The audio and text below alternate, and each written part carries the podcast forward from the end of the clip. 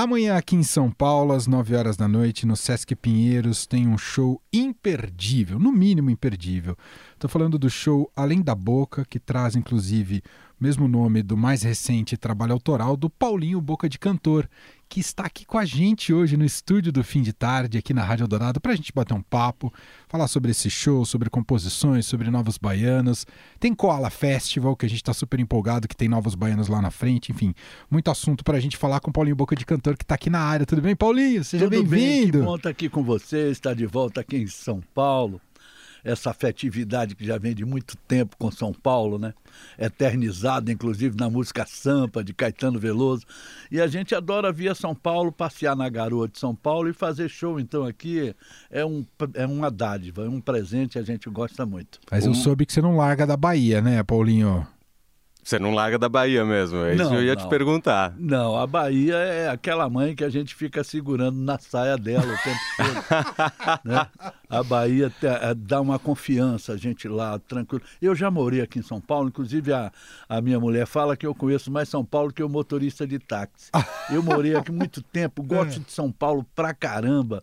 E se eu pudesse, eu continuava morando aqui e dizia como a Rita Lee falou, grande Rita Lee, daqui não saio, daqui ninguém me tira, que eu adoro São Paulo. Agora, eu adoro vir para São Paulo, eu venho muito aqui, mas é aquele negócio.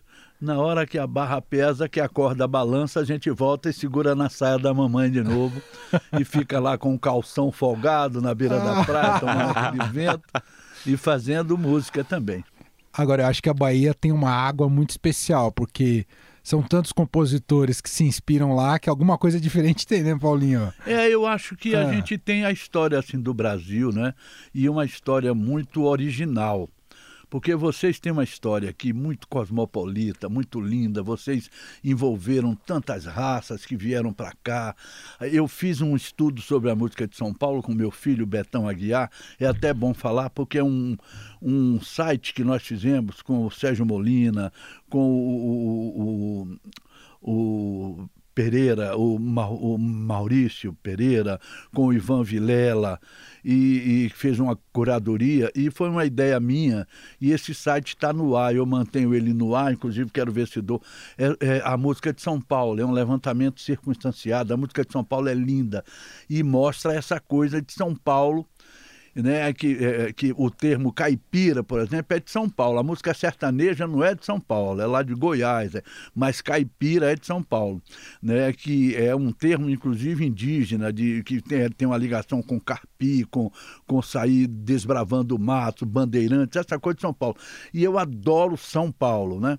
E, e fiz um trabalho sobre a história da música na Bahia também, porque quando a gente está parecendo que a gente não está aparecendo muito fazendo show, a gente tem, faz, tem feito esse levantamento sobre a história e a trajetória da música brasileira, que é muito rica, muito importante, e a gente não pode deixar é, é, é, serem extintas essas manifestações culturais que são importantes.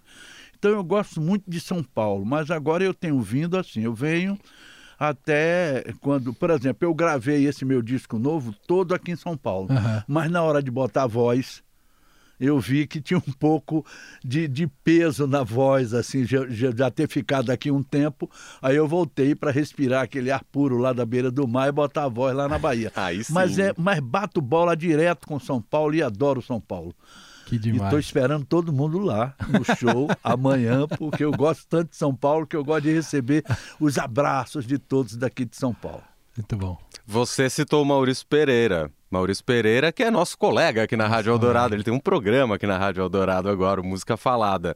E aí eu tô puxando o Maurício Pereira porque eu sei que nesse seu disco novo está cheio de parcerias. Uma das parcerias é com o pessoal do Terno, com o Tim Bernardes e tal. Foi através do Maurício Pereira que você chegou neles? Não, acontece o seguinte, esse disco meu, ele trouxe um frescor, assim.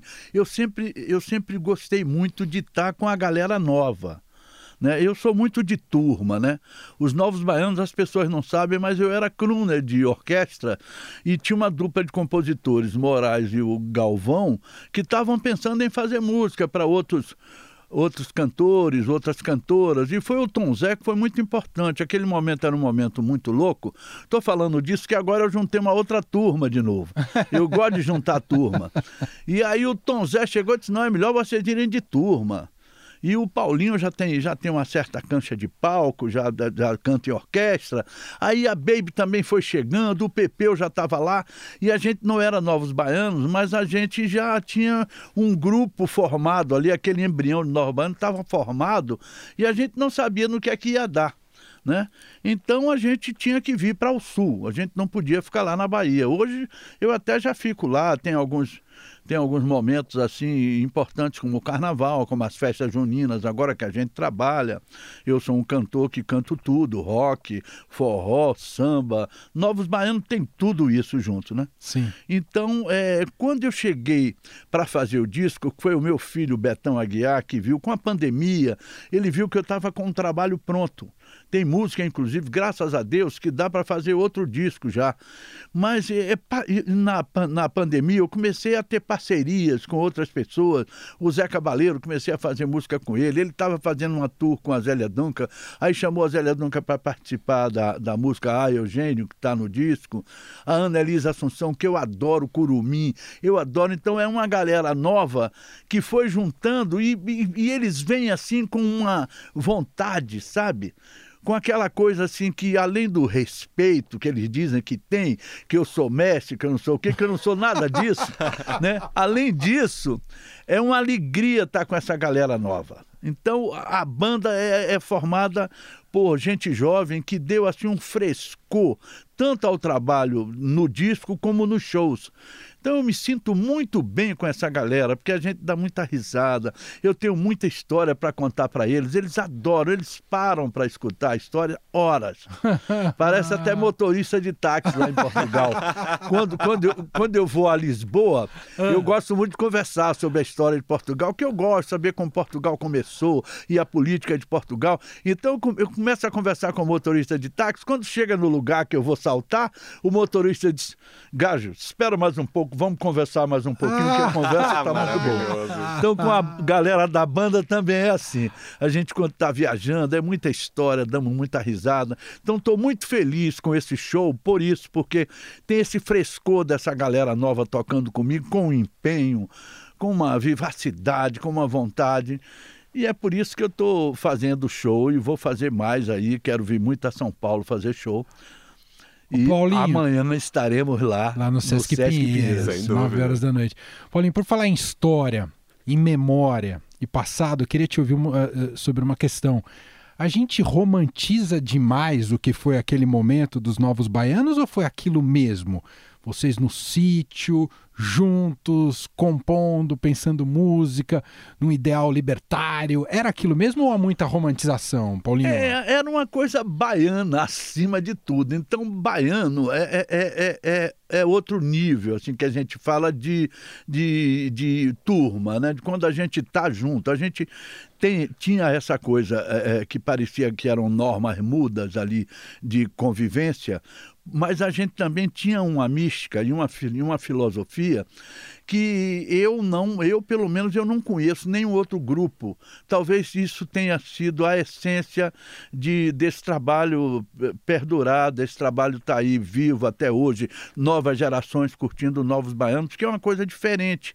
Eu não conheço outro tipo de grupo que tivesse tido aquela vivência. A gente ainda teve o, um upgrade tanto da mística dos novos baianos, né, que a gente começou a ver que como nós éramos uma turma contra tudo que estava acontecendo naquele momento difícil da vida brasileira, e a gente não era militante político de nenhum partido, mas a gente era muito mais manjado, a gente era muito mais perseguido. Por quê? Porque a gente foi para a batalha como o cavalo vai, vai na frente, não sabe nem o que é que vai pegar nele, mas a gente foi. e então o pessoal que militante achava que a gente tinha uma coragem que a gente nem sabia que tinha. Mas a gente ajudou a melhorar o Brasil naquele momento. Por quê? Porque quando a gente fez o Acabou Chorare, por exemplo, além de acabou chorar e dizer, olha, acabou chorar, a gente também veio com o upgrade do João Gilberto dizendo, chegou a hora dessa gente bronzeada mostrar seu valor. Então tudo isso juntou. E, e, o João, por exemplo, dizia uma coisa muito interessante. O João frequentou muito Novos Baianos, uhum. porque ele achava que era que o mais interessante dos Novos Baianos era justamente a gente ser uma banda que a gente morava junto. Então o João dizia: Isso é uma maravilha, não precisa a gente pegar o guitarrista lá na casa dele, nem o baterista lá na outra casa, nem no outro bairro, ficar O João gosta pouco de trabalho, né? Quase nada. É, isso é uma maravilha vocês estarem juntos. Então a gente é. ficou junto, primeiro, porque a gente estava se defendendo. Entendi. Né? A gente estava se defendendo naquele momento. Depois, porque quando a gente chegou aqui no Sul, as pessoas não sabiam direito o que, é que a gente era. A gente era diferente de tudo. A nossa roupa era diferente. E nós chegamos primeiro no Rio. No Rio já foi aquele espanto. Eu me lembro que uma vez a gente entrou num restaurante assim da moda no Rio e as pessoas bateram palma, como se dissesse, porra, que caras corajosos. A gente não era nada ainda. ninguém, ninguém, sabia quem que, é essa trupe, que né? era a gente, gente batendo palma, a gente ficou assim, pô, será que é pra gente? E depois as pessoas vinham falar, não, que maravilha, é isso mesmo, tem que ter liberdade, tem, tem que chegar, tem que ser do jeito que tem que ser e tal. Enfim, quando nós chegamos em São Paulo também foi muito interessante, porque aqui as pessoas tomaram um susto, mas a gente, com uma semana, a gente participou de um programa que era assim, líder de audiência total, um programa chamado Quem Tem Medo da Verdade. Uhum. E foi muito interessante, porque de uma hora para outra a gente, São Paulo já começou a ver a gente com outros olhos. Apesar da polícia continuar sem saber direito o que, é que era a gente. Mas teve até uma história engraçada, posso contar? Claro, ainda mais sendo engraçado. A gente a gente estava no hotel ah. lá na boca do lixo, né? Porque o nosso primeiro empresário, por incrível que pareça, foi o Marcos Lazo, que era empresário do Roberto Carlos. Sim. E os novos baianos começaram assim. O João Araújo, que é o pai do Cazuza, do Cazuza uhum. é, que nós conhecemos no Rio, e que adorou o trabalho e, e deu uma, uma tremenda guarita para gente lá no Rio Guarida, desculpe, deu uma tremenda guarida para gente lá no Rio. A gente ia na casa dele e, e, e, e ele deixava a gente comer na casa dele, a gente meio que morando na rua, aquela loucura. E ele então trouxe a gente para gravar no estúdio aqui do, da, da Gazeta, né, do, uh, o primeiro disco, Ferro na Boneca. E, e, a, e, o primeiro single que saiu, naquele tempo não era single, mas a primeira música que ficou pronta, ele botou no festival, que era o festival da Record daquele momento, que era a grande vitrine, de onde veio toda a música brasileira que está aí até hoje, né? Uhum. Regina, Jair Rodrigues, Milton Nascimento, a Tropicália, Tom Zé, todo mundo que você imaginar, MPB4, Chico Buarque, todo mundo veio desse festival. E aí, a música foi classificada, a gente não ganhou nada, mas na hora de apresentar, o cara viu que a gente estava disperso. Eu ia para um lado, Moraes para o outro, Galvão, a Baby e tal. Aí o cara chegou e disse: segura esses novos baianos aí, porque eles é ao vivo, eles vão ter que entrar. A gente ouviu novos baianos e na hora foi que o cara aí, foi Paulinho? apresentar, foi assim. Aí na hora que o cara foi apresentar, o cara falou. E agora os novos baianos, acho que o cara ouviu o cara falar na coxia. E aí falou os novos baianos, cadê? Então agora nós vamos trazer aqui os novos baianos, porque o Caetano já tinha, Gil, Tom Zé, todo mundo já tinha aparecido, a Tropicália, e a gente virou os novos baianos, que a gente não botou o nome da gente de novos baianos, jamais a gente ia pensar nisso. Mas então era isso, como era, como era uma coisa muito nossa, a gente, a gente não tinha outra turma que não fosse a gente, a gente se dava com nós mesmos, né? A gente estava claro. ali naquele ciclo nosso. E aí resolvemos morar junto. Começamos a morar num, num hotel, que era um dos melhores hotéis que tinha aqui, mas aí a gente começou a ficar a sem conta dinheiro para comer no hotel. mesmo sem dinheiro para comer no hotel. Aí os caras, os garçons, às vezes aquelas sobras, aquele. Olha, é uma história muito louca de Nova Baiana. Então a gente teve que ficar junto mais numa, numa certa defesa, assim, sabe? Numa certa uhum. defesa ali, para que a gente pudesse fazer o trabalho. Entendi.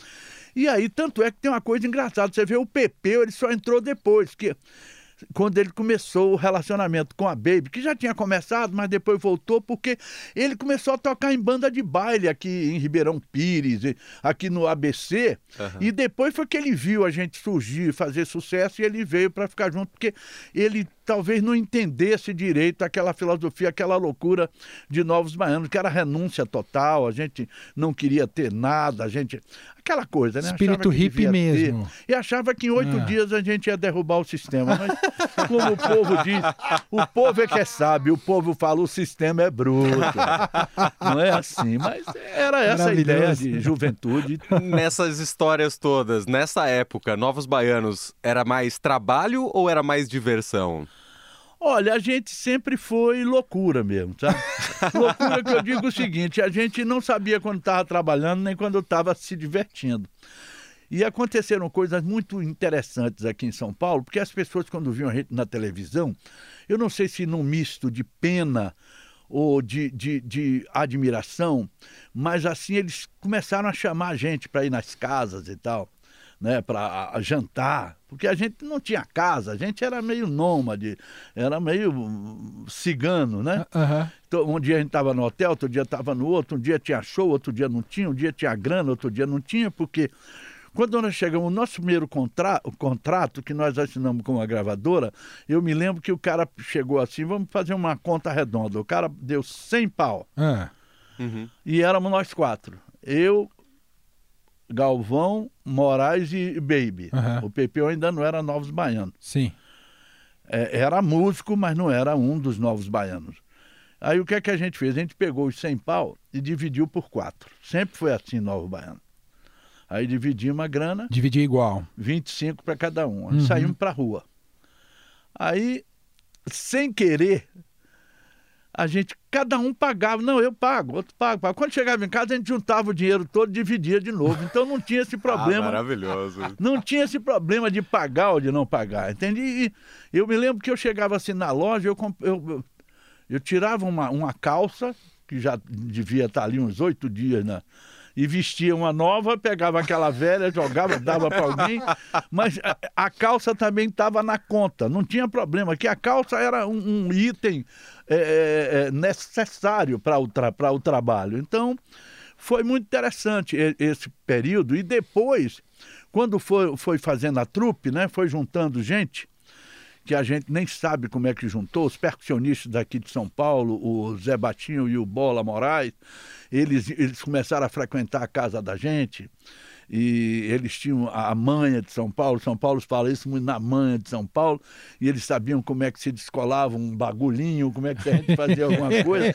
naquele tempo, né? Hoje a gente já está em outra, mas aí ia lá, levava um não sei o quê, pá, e aí ia ficando, ia juntando a trupe, né? E foi juntando a trupe. E quando chegou no Rio, a gente foi morar num apartamento que era um grande aparelho. Naquele tempo, aparelho era uma coisa de comunista, mas o nosso era um aparelho de vanguardistas. O pessoal do Pasquim fre frequentava, João Gilberto ia lá quase todas as noites, Caetano fez música é, quando foi lá em casa, Gal Costa, tinha dia que tinha quatro, cinco pessoas lá, assim, importantes, eram jornalistas, tanto do Pasquim como de, de outra área. Então o, o, apartamento de cobertura lá do Botafogo ficou famosíssimo. E o João gostava muito de lá, João Gilberto, porque tinha um, tinha um camarada que a gente transformou o apartamento numa cidade do interior. Ah. Cada um fez sua casa. Eu, como, eu, como fui, fui o primeiro a ter, fi, a ter a minha filha, uhum. que ficou três anos sem nome, porque o pessoal queria inventar nomes novos. Lua, Sol. Peraí, e eu achava três negócio, anos sem nome? Três anos sem nome. É porque o apelido. Não, ela tinha, uma, ela tinha um ah. apelido, que o, que o meu, meu apelido dentro dos Novos Baianos é Labuche. Ah. Que o cara que me apresentou, que é a boca em francês, o cara que me apresentou para Moraes Galvão era o Tuzé de Abreu, que é um músico lá da Bahia, e que botou esse apelido em mim, Labuche. Hum. Labuche de Chantel, para mim ficou Labuche. E o pessoal nova baiano começaram a me chamar Labuche. Quando a minha mulher ficou grávida, Aí a, a, gente falou, lá vem o buchinho, o buchinho que a gente achava que era homem. Né? Naquele tempo você não sabia se era homem, se era mulher. Claro. E aí veio a buchinha. E a buchinha era uma. Ai, pô, foi a primeira nova, nova baianinha. E era um, um chamego com todo mundo. A Baby era madrinha, um queria ser padrinho. E o João o João foi quem botou o nome dela, porque o João viu a minha agonia. Eu pegava dicionário de nome, porque a Baby botou o nome da, da, da, da, da primeira filha dela, que foi a segunda, Nova Baianinha, de Iriroca. Eu não ia botar o nome da minha filha de Iriroca, numa boa. Eu era louco também, mas não a esse ponto, entendeu? A outra menina dela chama Zabelê. A outra chama Nana Chara. Os amigos todos, o filho chamava Sol, Lua, areia. Pô, peraí, bicho, porra, eu tô louco, mas não tanto assim. Entendeu? Pelo amor de Deus. Você deu um nome um pouco calma, mais convencional. Vamos com calma. Aí ah. comecei, aí falava Luzia, também Luzia já tá careta demais, Luiz. Porque eu queria uma coisa com luz assim no meio. Aí quando chegou um belo dia, rapaz, o João vendo. O João era cósmico, né? João não, é. João não existe. Ninguém nunca Verdade. entendeu, nem vai entender João Gilberto, né? uhum. né? Verdade. O João pegou o violão e cantou assim uma música que existe. Ele disse: Não compreendo porquê. Seu nome não é Maria. Tudo é bondade em você. Tudo é, tudo é amor e alegria. Não compreendo porquê. Seu nome não é Maria. Aí eu bati na mesa e falei, o nome da menina é Maria. ah, maravilhoso. Botei o nome dela de Incrível. Maria e é uma Maria tão linda até hoje. É o xodózão do pai, uma pessoa fantástica entendeu? E aí Não, é isso. Perto de, como é que é? é Iriroca... Iriroca, Zabelê. Zabelê. Maria a menina é ultra convencional. A menina, a menina mudou o nome dela, Ariroca, hoje chama Sara, inclusive. Ah, ainda bem. Ela, ela é da igreja também, sei lá, é, entendeu? É uma menina que ela tem uma, uma coisa com as princesas e e tal. Eu não sei direito o que é, mas ela mudou o nome dela para Sara. Uhum, porque, inclusive, na escola já começou a chamar claro. de outro nome. É, né? eu imagino. Tirava o primeiro R, botava. botava um pi. Entendeu? Então é muito doido. Muito complicado. Por isso que eu digo a vocês, não tem nada parecido com Novos Baianos. Eu não conheço. É uma loucura não. tão sadia, também tão boa. Porque nós éramos irmãos. Olha, a gente tinha uma, uma, uma norma muda, por exemplo. Duas pessoas para viver junto é, discutem. O, o, o Gandhi mesmo dizia: se divergência de opinião for motivo para hostilidade, eu e minha mulher somos os maiores inimigos do mundo. e a gente discute o tempo todo e tal. Uhum. E com os norbanos era assim: a gente podia brigar, mas não podia ficar de mal. Logo Entendi. depois tinha que ficar bem, senão as coisas não davam certo. Outra coisa, a gente não tinha ninguém para limpar a nossa casa o nosso negócio, era a gente mesmo quem fazia. O rango, limpar banheiro, tudo éramos nós quem fazíamos. Porque a gente achava, olha, se a gente deixa tudo sujo assim, não vai pintar show, não vai acontecer nada. Tinha essa mística, tinha essa filosofia. Aí a gente chegava um dia e ninguém tava com saco, ficava oito dias lá sujo, tá bom, então não vai ter show, não vai ter show, tá tudo certo, mas não vou limpar zorra nenhuma, não tô com vontade. De... Aí quando a gente, e parecia loucura, quando a gente chegava lá, metia a vassoura, limpava, daqui a pouco chegava um show, chegava uma grana, aparecia João Gilberto, ah. entendeu? E aí aparecia, tinha, tinha um cara também que queria ser o nosso empresário, a gente nunca conseguiu entender de direito, mas ele chegava lá e, e levava grana pra gente, levava a gente para comer fora. Tinha todas essas coisas que aconteciam com a gente que eram mágicas. E depois é o seguinte, até hoje a gente é muito mágico. Você vê, por exemplo, a gente parou em 79.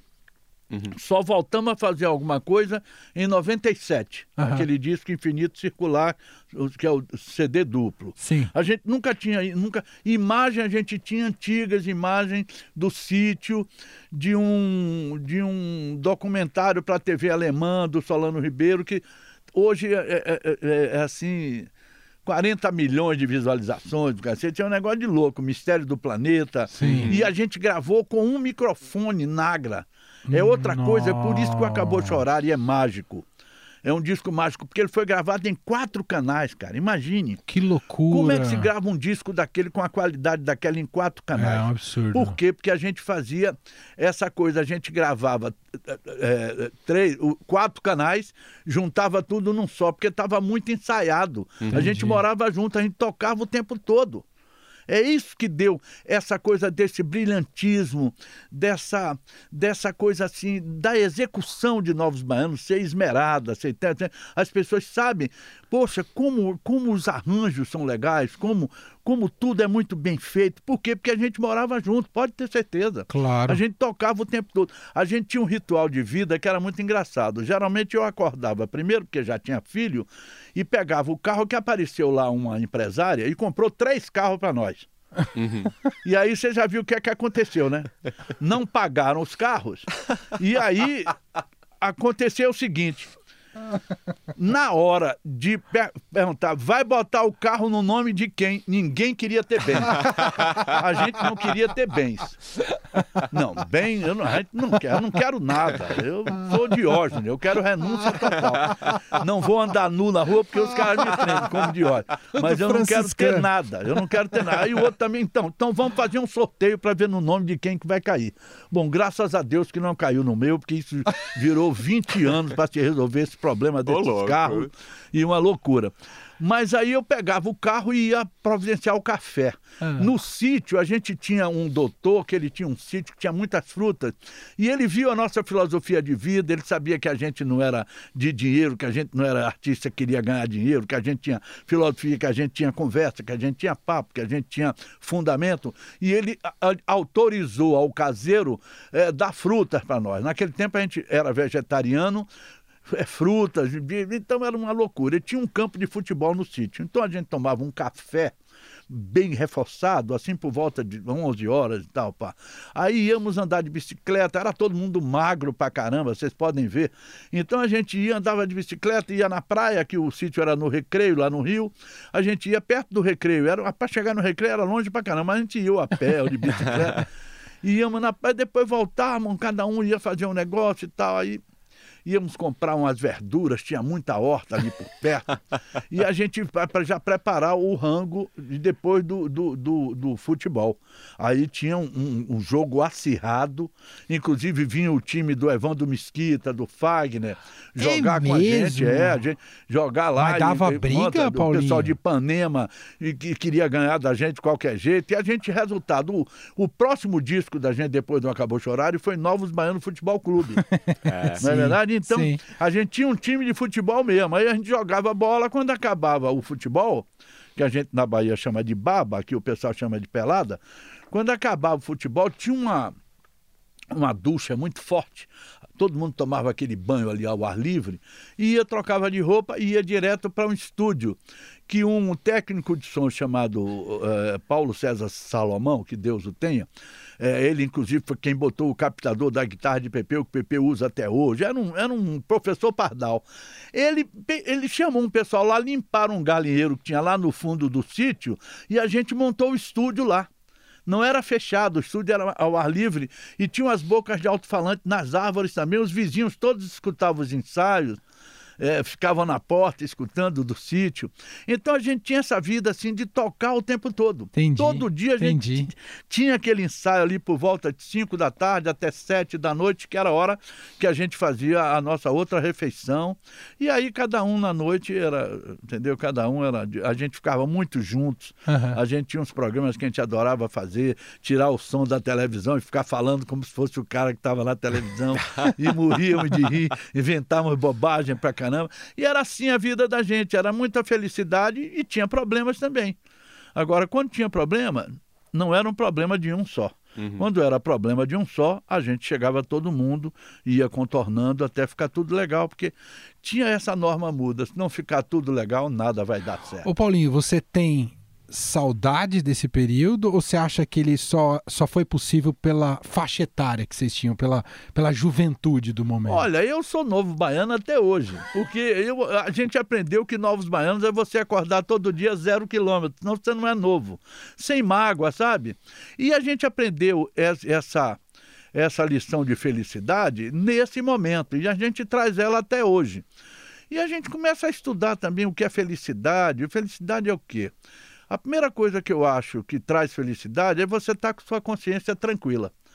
É, isso, e depois eu fui ver quem fala isso, não sou eu, não. São os sábios que falam isso. Uhum. Jamais você pode ser feliz se você não tiver com sua consciência tranquila. Uhum. Ou seja, se faço mal, logo quero consertar. Se fiz alguma coisa que não é legal, logo quero consertar, para não ficar com esse peso. Pra... Então, Novos Baianos deu isso para nós e a gente até hoje, por exemplo, a gente voltou agora em 2016 também através de, uma, de um convite feito pelo governo da Bahia a mim que moro lá. O secretário veio e disse: Nós vamos reinaugurar a concha acústica do Teatro Castro Alves e vocês têm um histórico com a concha acústica que até pouco tempo o grande, grande recorde de público da concha era de vocês, do show de verão que vocês faziam aqui. E a gente quer inaugurar, o governador pediu, tem que ser os novos baianos. E eu sei que vocês não estão juntos, mas a gente quer que vocês se juntem e venham fazer. Aí o Moraes ficou reticente, a Baby foi falar com ele, eu fui e tal, e foi, foi, foi criando um clima, e vamos fazer, vamos, vamos fazer. Aí pedimos um cachê assim, achando que o cara, os caras nem iam dar, né? E os caras deram, porque os caras estavam muito afim. Aí a gente foi, foi o maior sucesso. E, e o que é que aconteceu? Abriu a bilheteria nove da manhã, nove e meia não tinha mais nenhum ingresso. Sucesso absoluto. Aí os caras falaram, tem que fazer no outro dia, senão vai ser uma loucura. E aí fizemos no domingo e na segunda-feira, que não é dia do show, também abriu e em meia hora Esgotou. esgotaram os ingressos.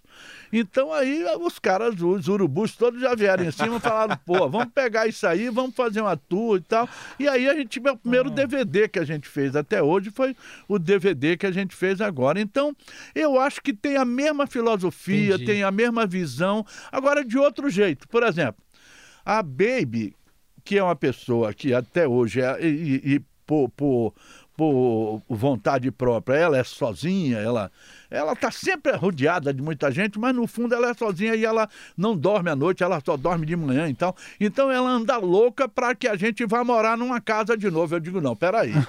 Morar numa casa de novo, aquele perrengue total, não. Aí, mas, mas a gente precisa ficar junto para fazer música, sim, mas no Copacabana Palace. Entendeu? No Copacabana Palace. Tudo bem. Pô, a gente vai fazer música lá. Não estamos no perrengue apartamento agora em, agora em 97, agora, quer dizer, em 97 é que o tempo a gente não passa para não ficar velho, pô.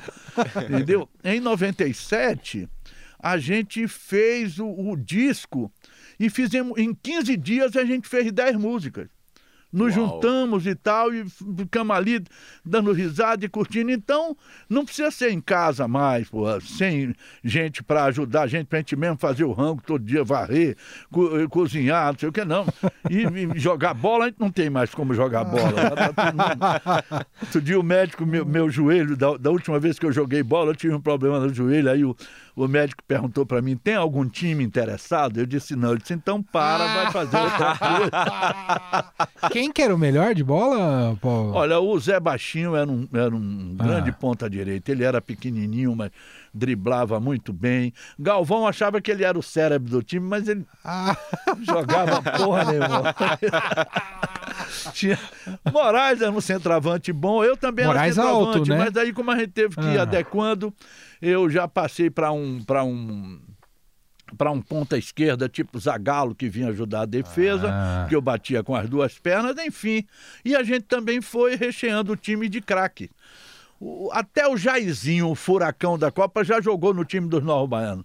Uau! É, já jogou. A gente enfrentou os veteranos do, do Flamengo. A gente enfrentava time de várzea os veteranos do Flamengo também foram. Foi, foi, foi muito divertido. A gente empatou de um a um ah. com eles. Ó. Oh. E eles, e eles, e foi muito engraçado, porque quando chegava no, no, primeiro tempo, né, a gente ia lá, dava uma bombadazinha e voltava todo mundo zero quilômetro. Uhum. Aí teve um jogador do Flamengo que falou assim: se tiver três tempos, ninguém ganha desse carro.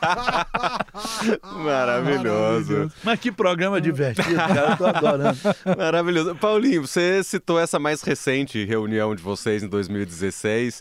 Desde então vocês meio que não pararam mais, vocês seguem com carreira solo também. Inclusive, amanhã tem o show do seu disco mais recente, do Além da Boca, mas vocês não pararam mais. Eu me lembro de ir no show de 2016 e fui a alguns outros shows nesse meio tempo.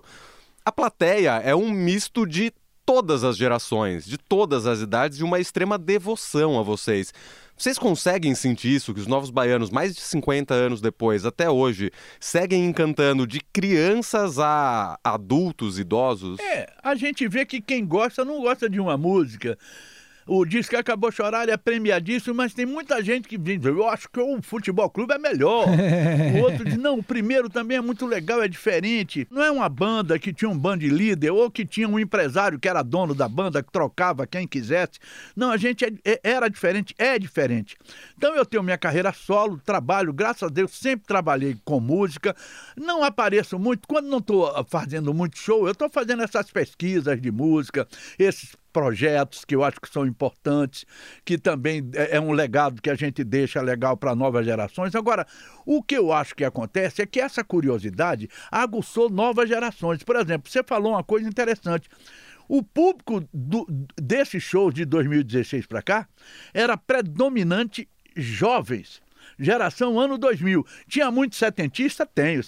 Poxa, quem gosta de Novos Baianos, inclusive, a, as pessoas vêm na rua falar para mim, dizer assim: olha, minha filha que era uma geração meio intermediária que não, que não curtiu muito Novos Baiano, uhum. mas vem e fala: olha, eu quero um autógrafo para minha filha, que ela sabe todas as músicas ah, de legal. vocês, e ela tem 13 anos.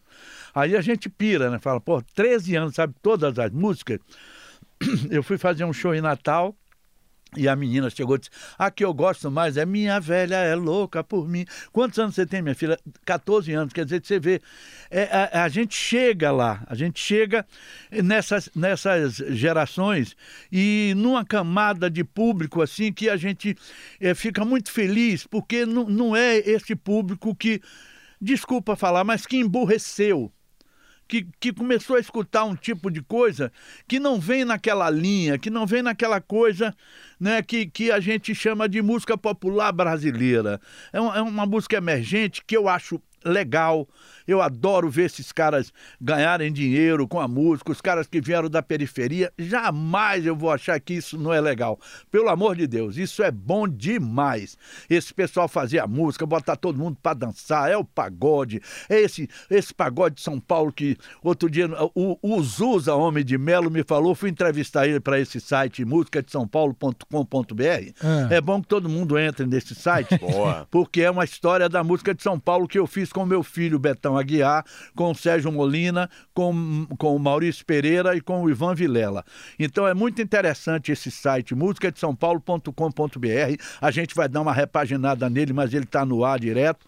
Então, aí o Zusa falou que, essa, que esse pagode de São Paulo é porque diz que o paulista não sabe dançar tão bem como dança o baiano, o carioca e tal, e que ele inventou uma música que é um, para um lado e para o outro, para um lado e para o outro, para um lado e para o outro, e, e, e eu acho maravilhoso esse para um lado e para o outro. Eu acho o pagode de São Paulo lindo, raça negra, esses caras todos são muito legais. E eu, como conheço a música de São Paulo desde o início, que a música de São Paulo é muito interessante.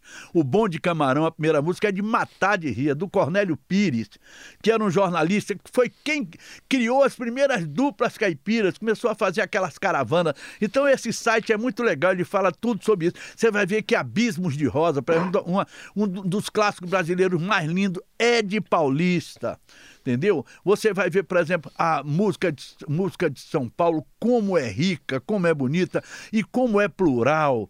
E às vezes as pessoas não sabem, porque São Paulo, como é, tem muita coisa, acontece muita coisa, as pessoas não têm uma, uma, como é que se diz, não tem uma trajetória clara da música de São uhum. Paulo, mas é muito rica. E como o Rio de Janeiro chamou para si, por causa do governo lá no Rio, e aqui se, se, se criou esse clima mais de trabalho, né? Você vê que São Paulo hoje é o centro cultural do Brasil. Sim, o é. Rio de Janeiro não chega nem perto do Sim. que acontece em São Paulo hoje. Uhum. Se você for olhar, São Paulo tem 300 eventos culturais, não sei quantos por dia. Sim. A, é, essa efervescência cultural de São Paulo é, assim, fundamental para o, o Brasil. As pessoas não sentem, mas é fundamental. Uhum. Essa nova música paulista, esse pessoal todo tem a ver com a gente. As novas cantoras, todo mundo, todo mundo tem novos baianos aí no sangue. Inclusive, nesse seu novo disco, do novo show também, tem uma música que me chamou a atenção. Quero saber se tem um quesinho paulistano aí,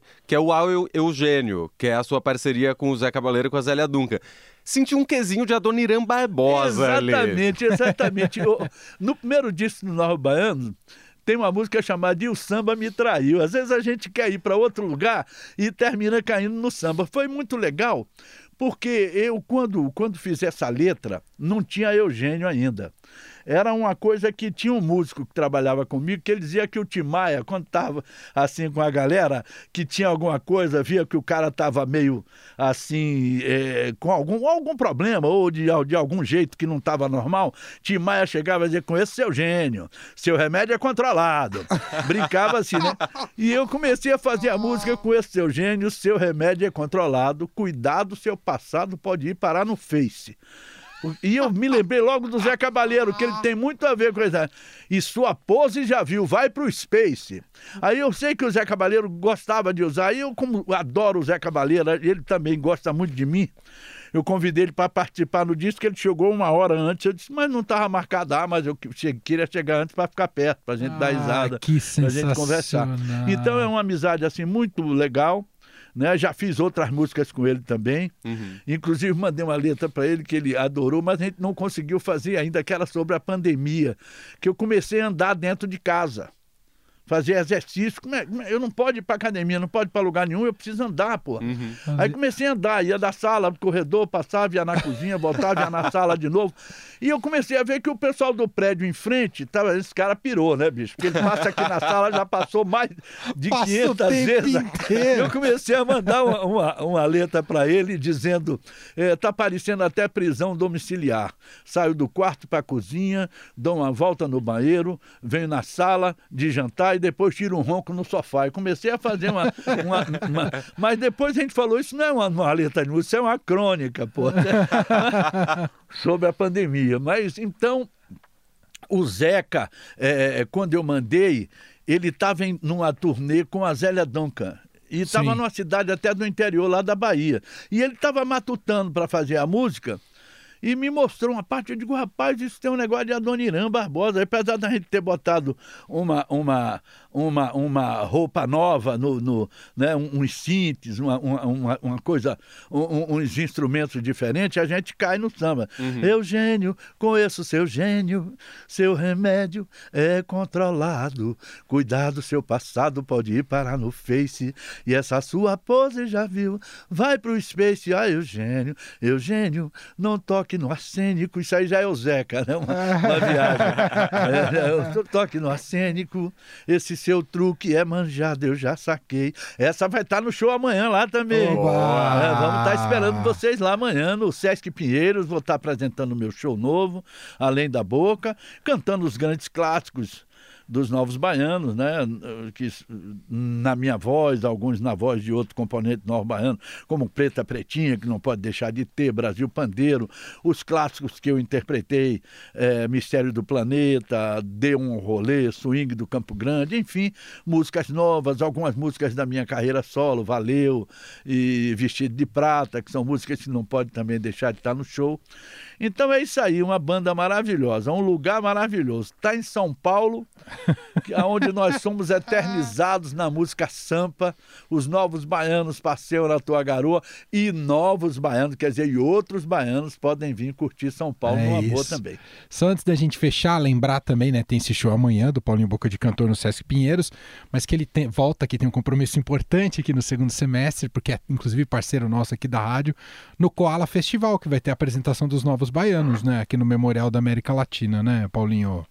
Exatamente, a gente fez uma live, né, sem público, não sei, não sei se foi em 2021 ou 2022. Verdade, 2020, quando foi só live. É, 2021, não lembro. 2021, é. acho é, que foi é, num lugar lindo. Sim. Foi dentro do mato, numa chácara aí, como, como se você estivesse pegando, a pra, indo para a praia. Foi num lugar legal. Uhum. Foi muito bonito. E esse ano a gente foi convidado de novo. Eles estão prestando uma homenagem a uns 50 anos de Novos Baianos, 50 anos de Acabou Chorar, 50 anos de, de, dessa história nossa. E aí vai ser muito legal também. Vamos estar voltando aqui em setembro. Setembro. É. Antes eu devo fazer alguma coisa que eu adoro todo ano e, e não estou podendo ir fazer, mas faço alguma coisa em Portugal, também lá na Espanha, shows pequenos, mas com amigos, músicos de lá que a gente E os taxistas junta. ficam com saudade. Hã? Os taxistas ficam com saudade lá em é, Portugal. os taxistas ficam. Não, e tem, e tem outras pessoas. Como, como eu converso muito, e o português também gosta de conversar, é, tem um garçom, por exemplo, de um ah. lugar chamado Laurentina, que eles dizem que é o rei do bacalhau, que ele chama Fernando Henrique. É. E ele adora brasileiro. E eu fiz amizade com ele. E quando qualquer brasileiro chega lá, ele pega meu disco, conhece esses aqui? Ah. é meu amigo lá da Bahia. Maravilhoso. E aí, outro, outro dia, tinha um, tinha um amigo meu lá da Bahia, do que eu recebo uma foto com o Fernando Henrique ah. abraçado. Todo mundo que chega lá, o meu sobrinho também foi lá comer bacalhau, ele falou Tu conhece o Paulinho Boca de Canto? Sou o tio. Eu vou estar tá lá em agosto. Posso procurar o Fernando Henrique então, Paulinho? Pode, no ah, Laurentina. Laurentina. É um, é um restaurante. Vou falar, eu vim aqui por causa do Paulinho. Nossa, e tem outro também que é, é em Ovar. Ovar é entre, é entre Aveiro e, e ah. o, o, Porto. Ah. Esse restaurante é um espetáculo e, e, é divertido demais. Uh, quer dizer, não tem nada de diversão. Os caras do restaurante são divertidos. o, tem, o cara que é dono tem um bigode parecendo com o Salvador dali e ele mete susto em todo mundo que chega lá. Que ele tem um guardanapo amarrado numa, numa garrafa de espumante e quando você entra no restaurante, o restaurante chama Oxalá. Não tem nada a ver com candomblé. É, é Oxalá, é como se você dissesse, tomara que isso aconteça ou talvez isso possa acontecer. Oxalá aconteça isso, uhum. entendeu? Que o português português usa isso. Esse também é muito interessante. E tem que reservar e é no meio da estrada, chama Oxalá, entre Ová e Aveiro é perto do porto. Mas é delicioso. A comida de lá. Gente, é. agora o melhor de todos é. para comer é. chama-se o Solados Presuntos, que não tem nada a ver com presunto. é a comida. Em Lisboa? É, em Lisboa. É. O português é muito engraçado. Ele é muito engraçado e a gente não sabe o que é. é. Essas histórias que tem, o cara pergunta: o senhor tem azeite? Ele diz: tem.